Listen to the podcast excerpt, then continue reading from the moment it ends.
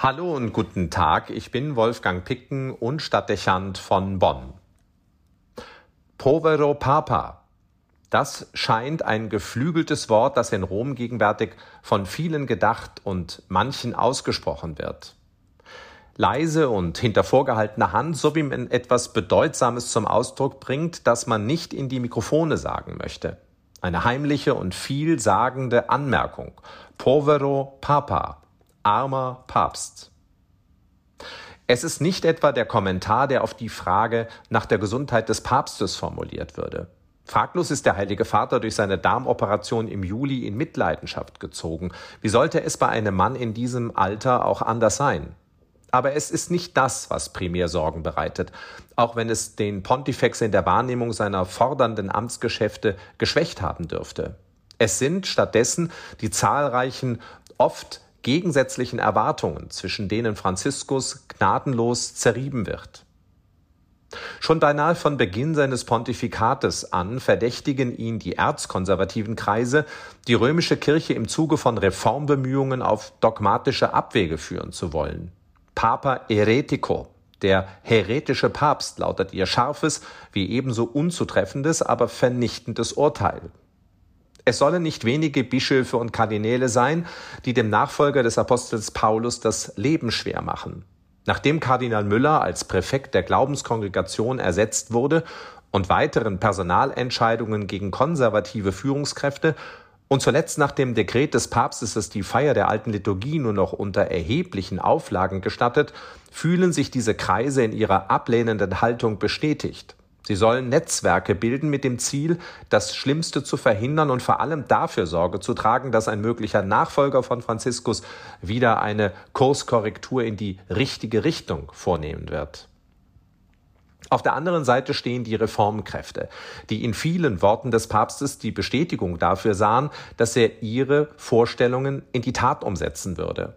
Doch zunehmend stellen sie fest, dass sie sich in ihm geirrt haben. Franziskus wird nicht der Papst der Reformen werden, jedenfalls nicht solcher, die Sie sich darunter vorstellen. Also machen Sie ihn mehr oder weniger spöttisch zum Papst der Reformchen. Aber, das ist eine nicht wenig perfide Strategie, sie verheimlichen ihre Erkenntnis über den Heiligen Vater in der Öffentlichkeit und benutzen und instrumentalisieren ihn weiter als Reformpapst. Obwohl nicht wenige Bischöfe auch in Deutschland sehr genau wissen, dass er ihre Auffassung von Kirchenreformen nicht teilt, obwohl er es ihnen selbst persönlich gesagt und den Deutschen geschrieben hat, obwohl man es in seiner Organisation des weltweiten synodalen Weges ablesen kann, die deutlich vom deutschen Vorbild abweicht, wird in allem, was von Rom kommt, offiziell eine Bestätigung gesehen.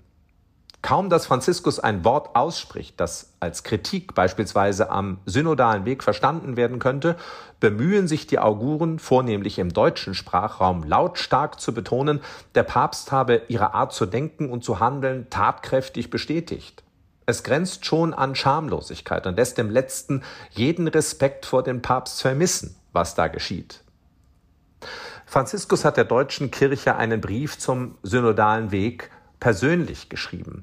Das Dokument entstammt, so hört man, seiner eigenen Feder. Er schrieb die Zeilen in seiner Muttersprache, in Spanisch, um mit seinen Worten genau und klar zu sein.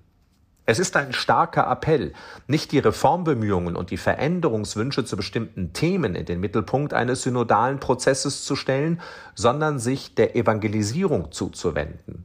Der Papst plädiert in der Tradition seiner Vorgänger dafür, eine zunehmend säkulare Welt mit dem Wort Gottes und dem Glauben zu konfrontieren und zu durchdringen. Die Idee aber, das Evangelium und die Kirche nach den Vorstellungen der Moderne und ihren vermeintlichen Errungenschaften umzugestalten, wie es die Grundaussage der deutschen Reformtexte ist, und damit also einen umgekehrten Missionseffekt auszulösen, ist Franziskus fremd. Aber die Chefideologen des synodalen Weges lassen sich weder von kleinen Gruppen irritieren, die alternative Texte vorlegen, noch lassen sie sich vom Papst beeindrucken. Alles, was sich dem Grundkonzept in den Weg stellt, wird offiziell nicht zur Kenntnis genommen, totgeschwiegen oder umgedeutet. Deutsche Kritiker werden so zu reaktionären Verhinderern. Und die Stimme des Papstes, ja, wen interessiert die denn eigentlich noch? Povero Papa. Nicht nur in Deutschland will man nicht hören, was das Herzensanliegen des Heiligen Vaters ist. Evangelisierung ist ein schweres Geschäft. Es bedient nicht zuerst reaktionäres Gedankengut und ebenso wenig setzt es auf eine Flut von Texten und Reformen, die selbst vor dem Abbruch an den Fundamenten des Glaubens nicht Halt machen. Dem Bischof von Rom geht es um Besinnung auf das Vorbild Jesu und sein Wort. Und das zuerst im Raum einer oft weitgehend jetzt schon säkularisierten und entgeistlichten Kirche. Immer wieder betont Franziskus, dass er unter Reformen etwas anderes versteht als viele Deutsche, nämlich die Wege, die die Kirche Christusähnlicher und spiritueller werden lassen.